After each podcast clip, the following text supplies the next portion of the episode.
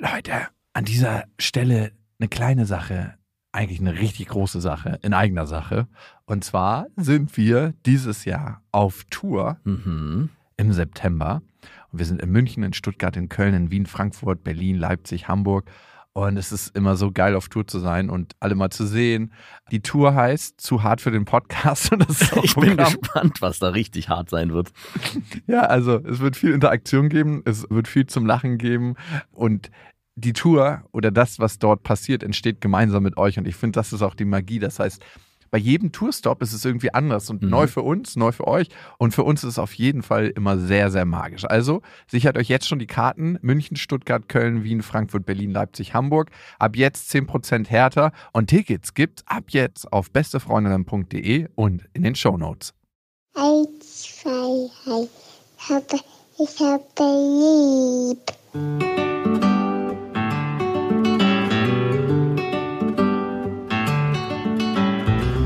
Sind beste Vaterfreuden.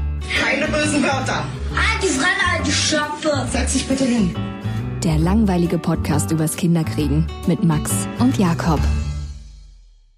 Hallo und herzlich willkommen zu Beste Vaterfreuden. Hallo und wir reden heute darüber, warum die Eltern nie die besten Freunde ihrer Kinder werden können.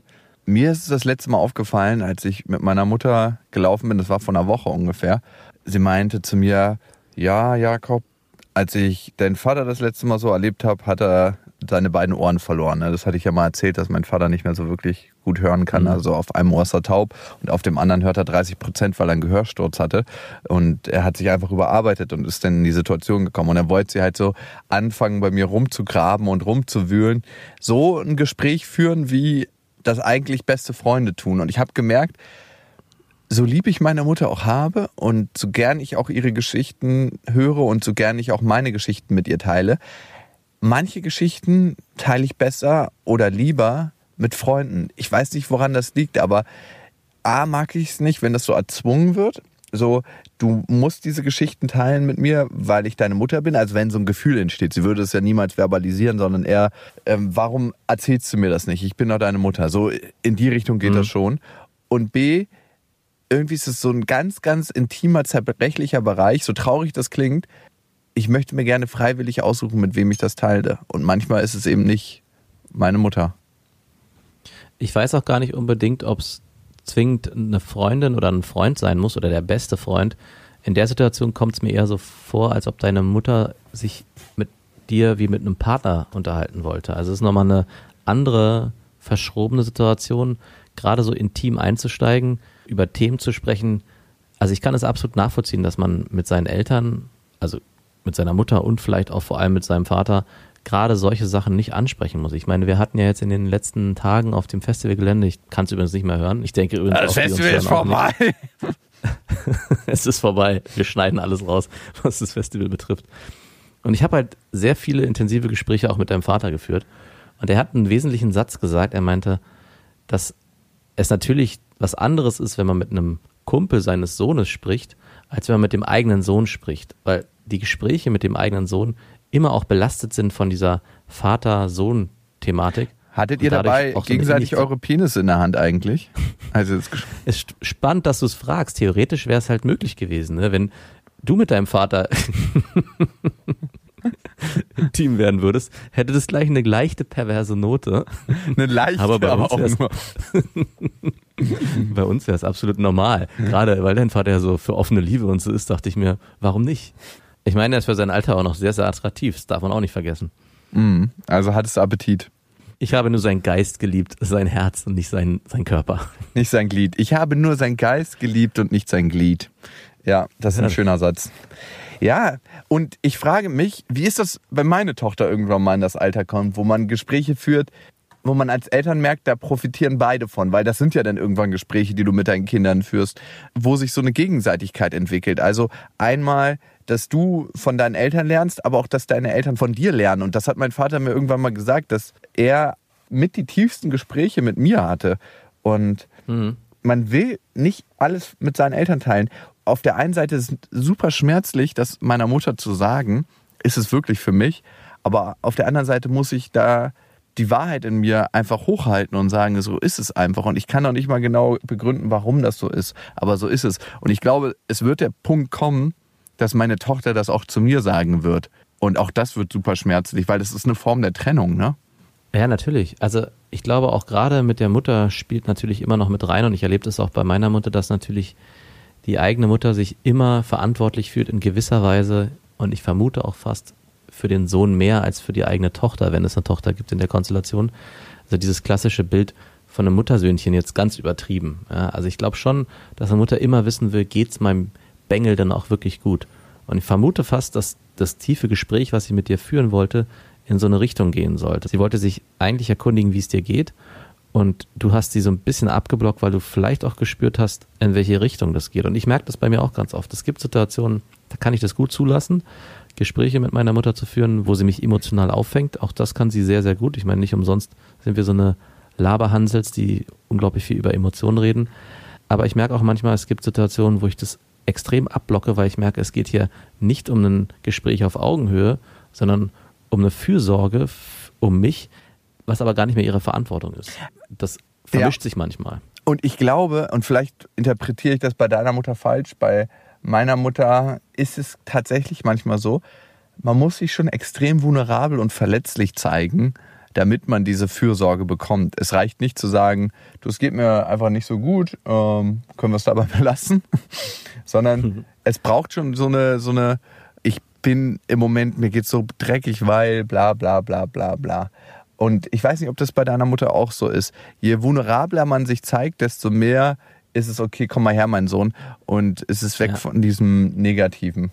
Aber es ist komischerweise bei Müttern oft anders. Also wenn man sich verletzlich zeigt, dann ist das Gespräch auf einer ziemlich normalen Ebene, also habe ich es erlebt. Aber wenn man so nach außen so den harten Mann mimt und so sagt, nein, nein, alles ist gut, dann wird oft nachgebohrt. Ich spüre doch irgendwas, da, irgendwas ist doch nicht in Ordnung, du kannst es mir ruhig sagen, ich bin doch deine Mutter. Und da werde ich extrem empfindlich, weil mir das dann meistens zu weit geht. Früher hatte man, glaube ich, als Kind nicht so sehr die Möglichkeit, sich so dessen zu entziehen. Also man war halt in einer gewissen Form auch abhängig von seinen Eltern und vielleicht und da wurde man schön emotional Eltern. durchvergewaltigt von seiner Mutter. genau.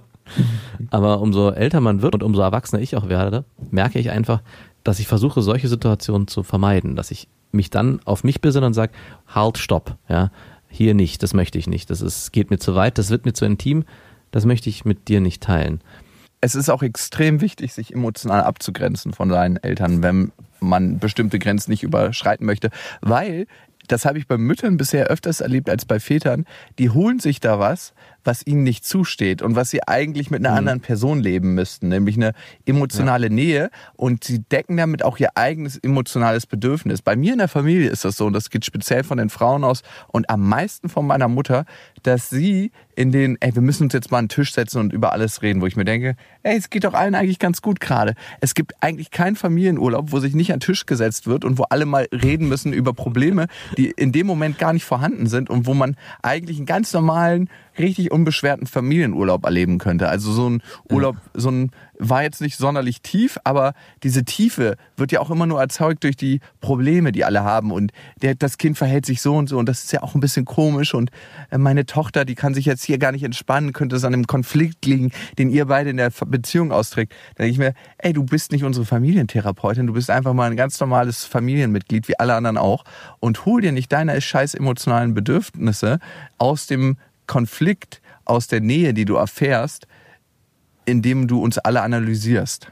Und aus dem Leid der anderen oder der eigenen Kinder. Das erlebe ich auch oft aktuell bei meinen eigenen Kindern, jetzt nicht bei uns, aber gerade wenn man sich im Alltag bewegt und mit Freunden trifft, ist es oft so, dass Mütter immer so einen leichten negativen Touch haben in ihrer Sprache. Ja, ja, die kann das sowieso gerade nicht so gut. Die ist gerade wieder völlig unten durch. Ich versuche das immer zu vermeiden und meine Freundin ist da, glaube ich, auch sehr stark drin, dass wir nicht in dieser Sprache sprechen.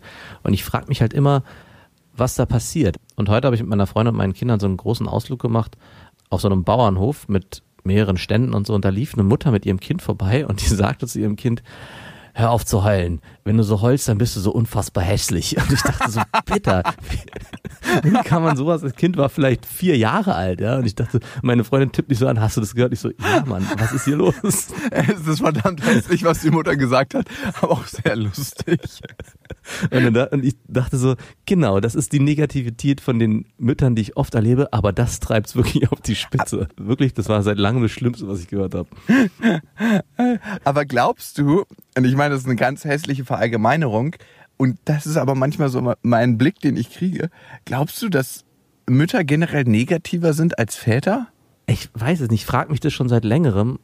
Und ich erlebe es halt bei mir zu Hause nicht, weil ich eigentlich bei uns so ein bisschen der. Negativere bin. Aber trotzdem noch sind wir beide sehr, sehr positiv. Also ich habe manchmal in meiner Sprache so Sätze, wo ich danach merke, huch, und werde mir von meiner Freundin auch direkt so ein bisschen angefahren, dass ich da doch äh, das hätte anders sagen können. Aber wenn wir uns so mit Bekannten treffen und so, habe ich schon das Gefühl, die Väter sind meistens weitaus relaxer und wenn dann kommt so ein, ah ja, der kann es halt noch nicht so gut, aber ist nicht so schlimm.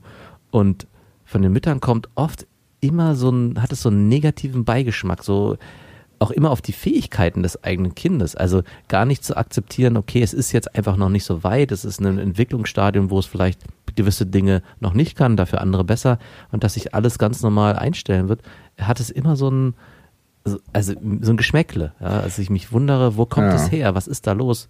Es kann ja nicht am Kind liegen, ja, wenn das Kind vielleicht irgendwie ein Defizit hat oder was, woran man arbeiten müsste, dann würde man doch so offensiv damit nicht umgehen, sondern würde dann wirklich sich professionelle Hilfe holen. Und wenn es um so kleine alltägliche Dinge geht, verstehe ich immer gar nicht, warum das in so einer Sprache kommuniziert werden muss. Weil ich glaube, das überträgt sich auch aufs Kind in irgendeiner Form. Auch Klar. Also jetzt ist meine Tochter zum Beispiel dreieinhalb Jahre und versteht auch viel, viel mehr, wenn wir im Hintergrund anfangen, zum Beispiel uns zu streiten oder so, hört meine Tochter das auch mit und versteht immer mehr und auch solche Sätze bleiben. Was heißt du, Form Fotze?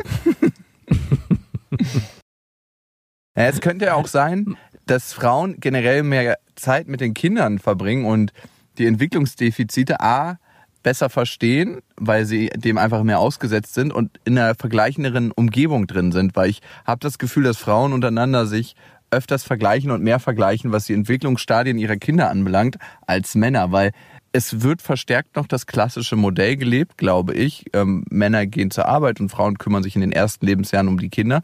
Und da hat der Mann halt die Arbeit, mit der er sich identifizieren kann. Und die Kinder sind auch ein Teil, aber nur ein Teil. Und die Frau äh, vergleicht sich mit einem größeren prozentualen Anteil mit den Kindern. Und da ist es, wenn das Kind ein Entwicklungsdefizit hat, natürlich viel, viel verheerender für die Frau als für den Mann. Das ist das eine. Ja, das ist ja auch völlig okay und sie können ja gerne auch über diese Defizite ihrer Kinder sprechen, aber doch nicht im Beisein der eigenen Kinder. Also das finde ich immer so schwierig, ja, wenn man sich, also jeder hat es ja mal, dass man sich vergleicht und Gespräche führt, sag mal, wie sieht's denn bei euch aus? Schläft euer Kind oder krabbelt es schon? Also zumindest beim ersten Kind hatte ich das Gespräch öfters, beim zweiten ist eh alles egal, aber doch dann nicht vor den Kindern. Also das finde ich immer so schwierig, weil ich schon glaube, das überträgt sich und die, die spüren das auch. Also es muss gar nicht sein, dass sie das in Worten verstehen, aber ein Gefühl überträgt sich und ich glaube, das bleibt in der Form haften und ich glaube, es kommt auch dann in einer anderen Form zurück. Und es ist so ein ewiger Kreislauf von Negativität, der, glaube ich, sich bis ins hohe Alter durchziehen kann. Also, aber gewagte These hier. Also was ich bei meiner Freundin merke, ist, dass sie manchmal es so darstellt, als ob unsere Tochter wirklich so Sachen hat, die so unglaublich anstrengend sind. Die hat zum Beispiel eine Allergie und das ist so, so schlimm. Also einmal weiß ich nicht, ob das sie so mitnimmt, wenn sie sich abends so ein bisschen die Äuglein reibt. Ich finde das eigentlich ganz niedlich. Natürlich ist es für das Kind nicht so angenehm, aber ich denke mir so, okay, dann reibt sie sich halt ein bisschen die Augen. Tagsüber ist sie so unglaublich gut drauf. Also ich erlebe sie ja auch oft ganze Tage, ne? Und ich merke einfach, dass sie so das fröhlichste Kind ist und dass sie sich mal ganz locker eine halbe Stunde, dreiviertel Stunde, auch mal eine Stunde auf dem Bett beschäftigt und die hat so ein kleines Büchlein, da sind so Knitterseiten drin und sie blättert das immer wieder durch, nimmt zum Mund, knittert die Seiten und die ist für mich schon, wie ich sie erlebe, ein sehr, sehr glückliches, ausgeglichenes, pflegeleichtes Kind. Und in der Nacht wacht sie natürlich öfters auf, will trinken und so. Aber meine Freundin schildert das immer so, als ob sie wirklich das anstrengendste Kind der Welt wäre. Nicht durch ihr Verhalten, aber durch ihre ganzen Sachen, die sie hat, durch ihre Allergie, durch ihre Un Milchunverträglichkeit. Ich frage mich manchmal, ob sie das so sagt, weil sie mehr Aufmerksamkeit braucht als Freundin, so dass ich sage, wow, ey, das ist krass, wie du das alles machst und meisterst und wie du das alles handhabst. Oder weil sie das wirklich so wahrnimmt. Ich kann es mir nicht vorstellen. Ich denke mir manchmal, ey, meine Oma, und ich will das nicht vergleichen, hatte drei fucking Kinder. Mein Vater meine zwei Onkels, die lagen elf Monate auseinander, also sind äh, irische Zwillinge nennt man das, ne? Und Ja. zwei davon sind wirklich Zwillinge. Und sie ist noch einem Job nachgegangen. Das war alles in der DDR, also da war es eben ein bisschen härter, was das angeht. Aber Wieso denn? Ich dachte, da haben alle im sozialen System zusammengehalten. Und ja, aber waren, trotzdem, wenn äh, du halt ackern happy. musst, ne, und drei Kinder hast und es gibt keine fucking Waschmaschine, ist das schon nochmal ein anderer Schnack. Ich will das auch nicht vergleichen, aber ich denke mir manchmal, wow, das ist schon, jeder nimmt natürlich Belastungen und so anders wahr, aber ich frage mich manchmal, ob das real ist. Aber für sie ist es real, darum ist es real. Und ob sich das bessern würde, wenn ich sie mehr loben würde. Aber ich bin ein Typ, der lobt sich selber ja auch nicht für das, was er macht. Ich sage ja auch nicht, du, ich habe jetzt wieder die Nacht durchgearbeitet, Mann, bin ich ein geiler Hengst und lob mich mal ein bisschen, sondern ich lobe mich nicht und ich lobe auch andere Personen nicht unglaublich viel. Also ich bin sehr, sehr sparsam mit dem, was ich nach außen komme. Aber ich erwarte es auch nicht für mich selber. Ich will auch nicht, dass irgendjemand sagt, ich will auch nicht, dass du sagst, wow, bist du ein geiler Typ, so viel äh, schöne Frauen hast du gebimst oder was auch immer. Ich glaube, in gewisser Weise ist es für deine Freundin sich ein bisschen auskotzen bei dir. Also ich glaube gar nicht so sehr, dass sie wirklich den Defizit so stark sieht, sondern sich in der Situation einfach, boah, ey, jetzt hat die wieder die ganze Zeit nur durchgemeckert und ich war die ganze Zeit nur dabei, sie zu stillen, damit sie das auch nicht gegenüber dem Kind machen muss, sondern vielleicht dir gegenüber und damit ist es abgeladen und das Thema vielleicht auch damit erledigt. Weiß ich nicht, könnte ein Aspekt sein. Ja, kann sein. Auf jeden Fall nervt es krass. Ich hatte einen Traum neulich. Und das war ein ziemlich schlimmer Traum. Ich bin halt aufgewacht davon irgendwann, weil es, glaube ich, zu rasant wurde. In diesem Traum hatte meine Freundin ein elektrisches Halsband, was immer, wenn sie gemeckert hat, so angesprungen ist und ihren Stromschlag versetzt hat. Erst so ein klein und der wurde, wurde immer stärker. Und sie ist nicht klassisch konditioniert worden. Eigentlich würde jeder treue Schäferhund ja sagen, okay, ich halte einfach meine Schnauze und ich bell nicht mehr. Sondern sie, der Strom wurde irgendwann so stark, dass sie nur noch so röchelnd da lag und immer wieder angesetzt hat zu meckern und immer wieder gab es einen Stromschlag. Sie hat einen perversen Fetisch daraus für sich generiert. Es war aber lustig. Am Anfang musste ich noch lachen und irgendwann dachte ich wirklich, sie stirbt in dem Traum. Ich glaube, es hängt zusammen mit einem Erlebnis, was ich auf dem Festivalgelände hatte, dass mein Vater eine Sicherung gewechselt hat. Das war so eine Starkstromsicherung und das ist ja wirklich ziemlich, ziemlich gefährlich. Wenn noch Spannung auf der Sicherung drauf ist, das heißt, wenn nicht alle Geräte abgestellt sind, dann darf man die auf keinen Fall anfassen. Und ich so, ey Papa, nicht anfassen. Und er hört ja nichts und hatte sich schon so einen Gummisicherheitshandschuh angezogen. Man trägt dann so einen dicken Gummihandschuh und eigentlich, wenn man es richtig machen will, stellt man sich auch auf eine Gummimatte. Auf jeden Fall sehe ich, wie er die Sicherung in die falsche Hand nimmt, wo er nicht den Gummisicherheitshandschuh anhatte und einfach so, pack, die Sicherung rausgedreht hat, die andere reingedreht hat. Und ich habe mich gefragt, warum hat er auf der anderen Hand jetzt den Sicherungshandschuh an? Und ich glaube, aus diesem schockierenden Erlebnis ist mein Traum entsprungen, gepaart mit der Meckerei von meiner Freundin. Geil, finde ich gut. Äh, Geht dir das aber auch so, wenn Frauen so vermeckert sind? Und das habe ich jetzt auch schon öfters erlebt. Ne? Das erlebe ich bei meiner kleinen Schwester auch sehr, sehr oft. Meine kleine Schwester sagt mir, wenn sie mehr Zeit mit mir verbringen will, formuliert sie das ähnlich wie meine Freundin. Also richtig in so einem Meckerton, wo ich einfach merke, ich kriege noch weniger Bock, mit ihr oder mit meiner Freundin Zeit zu verbringen. Jetzt sind wir gerade an der Nordsee am plattdeutschen Strand. Mega schön hier. Also richtig schönes Flachland. Die Leute sind total entspannt. Ganz viele Schafe. Und ich äh, bin hier beruflich und habe gedacht, ey, nehme ich euch noch ein paar Tage mit und dann können wir auch noch ein paar Tage in der Natur verbringen. Unserer Tochter tut es so gut. Wir sind mit dem Zug hergefahren. Es war alles total entspannt. Auch so eine Geschichte, ne? Sie wollte unbedingt mit der ersten Klasse fahren, weil da weniger Leute sind, die einem auf den Geist gehen. Und ich habe ihr gesagt, ey, ganz ehrlich, du bist einfach mal vor zwei Jahren noch mit einem Kacklinienbus zu Urlaubsorten gefahren. Da ist ein Zug sowieso schon komfortabler, also für mich zumindest. Dann reicht auch total die zweite Klasse. Ich gönne mir nie die erste Klasse aus zwei Gründen. A, finde ich, ist die Atmosphäre da nicht so entspannt, weil alle so tun, als ob sie einen Furz quer sitzen hätten. Und B, finde ich, ist das vom ökologischen Fußabdruck, weil nur drei Sitze pro Reihe gehen und nicht vier Sitze. Nicht so konsequent. Hä, aber das Abteil gibt's doch eh, oder? Ja, aber so kannst du das nicht rechnen. Der Flieger fliegt ja eh. Der Flieger fliegt doch eh. Und das Fleisch wird ja, die Kuh ist ja eh schon geschlachtet. Wenn du so in der Liegt doch Argumentation eh schon im Regal. Genau, das, das zählt nicht. Es ist ja Angebot und Nachfrage. Und die Nachfrage, die danach kommt, die bestimmst du mit deinem Konsum jetzt und nicht die aktuelle Nachfrage. Aber mit dem Vermeckern kenne ich auch. Es gibt noch eine weitere Stufe, das ist die Vorwurfshaltung. Also wenn Meckern nicht funktioniert, wird Schritt zwei eingeleitet, das ist der Vorwurf. Wir haben uns ja schon ewig nicht mehr gesehen. Meinst du nicht, du solltest mal wieder vorbeikommen und deine Neffen wiedersehen? Finde ich fast noch ein bisschen schwieriger.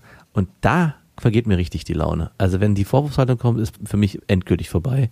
Dann wandere ich aus. Ey, warum machen Frauen das? Also ich habe es bisher Ja, ich weiß öfters es bei. Frauen erlebt. Also ich meine, es gibt doch sowas wie eine Evolution und da wird ausprobiert, was funktioniert und was nicht funktioniert. Und es müsste sich doch innerhalb der Evolution geklärt haben, dass es so die tödlichste Methode ist. Ich komme denn manchmal tatsächlich vorbei. Vielleicht sollten Männer konsequenter sagen, nein, ich komme, wenn ich einen Vorwurf kriege, nicht vorbei. Ich bin jetzt mittlerweile so, also am Anfang war ich wütend, wenn ich Vorwürfe höre, dann war ich traurig und ich habe tatsächlich in den letzten Wochen ab und zu einfach mal so weinen müssen, weil ich so schockiert bin über das Verhältnis, in dem wir im Moment leben. Und mittlerweile ist es Resignation und ich hätte nie gedacht, dass ich an dem Punkt ankomme. Dass so ein dumpfes Gefühl sich in mir breit gemacht hat, dass es mich nirgendwo mehr berührt. Wie so ein Schutzschaum, so ein Bauschaum, der sich in jeder Ader von mir ausgebreitet hat. Und der sagt einfach, hey, fuck it, es ist einfach so, alles ist in Ordnung. Du veränderst gerade deinen genetischen Stammbaum, damit in Zukunft deine Nachkommen nicht mehr auf Meckern und Vorwürfe reagieren. Die Evolution. Das, Darwin zeigt hatte sich durch die Resignation. Natürliche Genau. Auslese. Ich frage mich gerade, wie wir hier hingekommen sind, weil eigentlich waren wir ja bei dem Thema, mit den eigenen Eltern zu kommunizieren oder warum die Eltern nicht die besten Freunde sind. das passt gut, weil meine Mutter ist teilweise auch ein bisschen vermeckert. Mein Vater gar nicht so.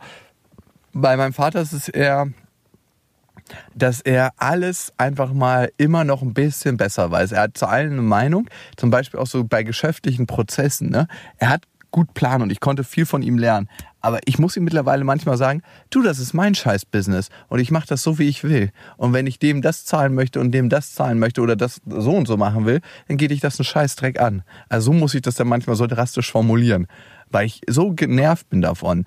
Und ich glaube, da triffst du im Kern, warum das nicht funktionieren kann oder nur sehr schwer möglich ist, mit seinen eigenen Eltern auf so einer Ebene zu sprechen, weil irgendwann verlagert sich das. Also am Anfang waren die Eltern die Allmächtigen und alles, was sie gesagt haben, war Gesetz.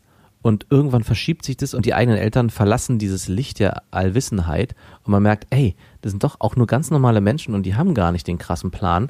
Und eigentlich ist man extrem verärgert. Also es ist dann in der Pubertät, wo man sich dann extrem trennt und andere Wege geht und merkt auf einmal, dass man seine Eltern gar nicht mehr so für voll nimmt.